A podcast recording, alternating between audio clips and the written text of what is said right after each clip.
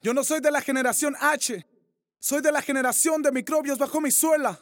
Cuando la H dejó de ser muda y criticando un país, existió el más congruente de los muelas. 7-7 mucho tiempo en nuestra escuela. Cuando el capitán de la bala de plata era el cuarto y no el agente 004, andábamos haciendo rap en la calle por más que fuera mucho barato. Mientras ustedes se preguntaban, ¿dónde están perros? Nosotros ya sabíamos que los amores eran perros y dejamos de buscarlos.